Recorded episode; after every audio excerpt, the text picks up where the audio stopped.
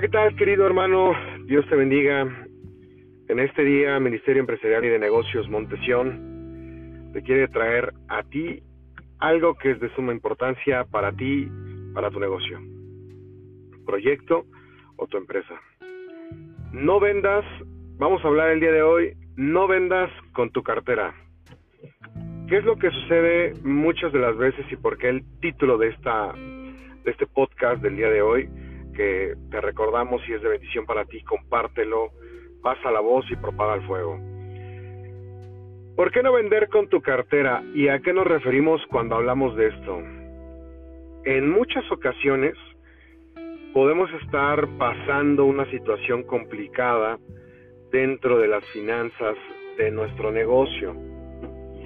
Y hay una realidad. Tenemos la tendencia o hay una tendencia de decirle a tu cliente, ofrecerle tu producto, tu servicio a tu cliente, creyendo que tu cliente tiene en la bolsa lo mismo que tú. Y lo digo con mucho respeto, lo digo de verdad con mucho respeto, pero esto sucede muy a menudo. Creemos que incluso nuestro producto puede ser casi, casi o servicio imposible de que alguien te lo compre. Ojo, quizá puede ser para ti, pero e, en ese momento, pero eso no quiere decir que para tu cliente no.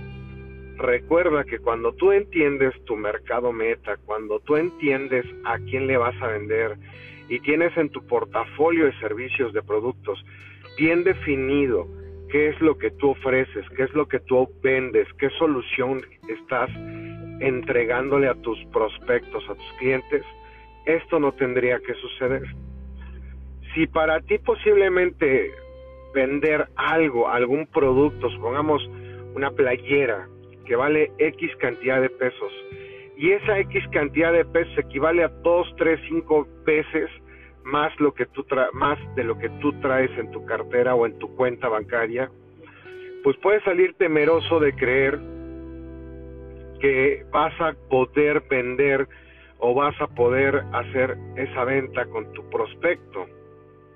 Esto se debe a que vas a vender o estás vendiendo con tu cartera, estás vendiendo con base a tu presupuesto, pero no, a lo de, no al de tu cliente. Dinero hay, circula en todos lados. Hay un sinfín de dichos y frases donde refiere que el dinero está con los que mejor lo tratan, el dinero está con los más inteligentes, el dinero está con bla, bla, bla.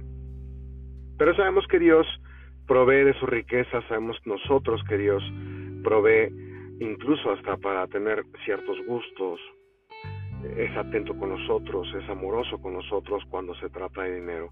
Y más cuando somos buenos mayordomos en la parte de dinero. Pero vuelvo al tema, ¿por qué creer que alguien no puede comprar ese reloj, ese calzado, ese servicio, ese perfume, esa crema, ese algo, ese eso algo que tú vendes. A decir verdad, cuando nos arraigamos no un día, sino días, semanas, meses, o bien ya es nuestra manera de vivir el creer que todo lo que tú vendes es caro, vas a terminar por optar dedicándote a otra cosa o vendiendo algo más. Pero Puede ser que tu producto sea costoso o tu servicio sea costoso, pero no necesariamente caro. ¿No?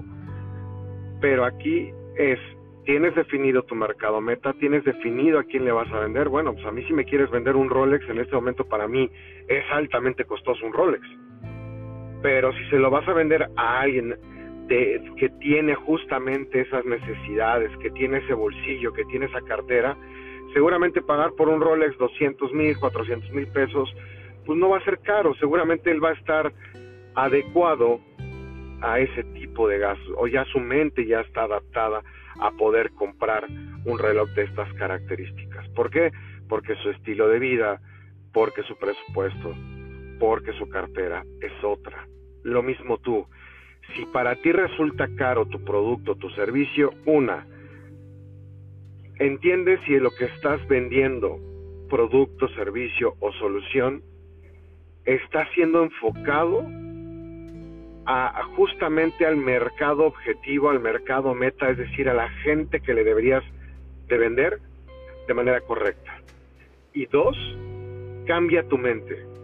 Quizá hoy estés pasando por una situación complicada, quizá hoy estés pasando por un momento donde probablemente veas todo caro, pero ánimo, si Dios en algo nos manda es a tener fe, Dios en algo nos manda es a tener esperanza, Dios nos manda a confiar en Él y en su palabra. Este día te mando un fuerte abrazo, te pido por favor que confíes en nuestro Señor, que pongas tu negocio, tus proyectos, todo en manos de Dios, nuestro Señor, y verás que poco a poco esto tiene que ir mejorando.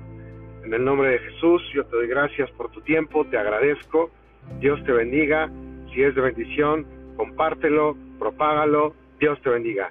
Iglesia Montesión te da las gracias a través del Ministerio Empresarial de Negocios. Dios te bendiga.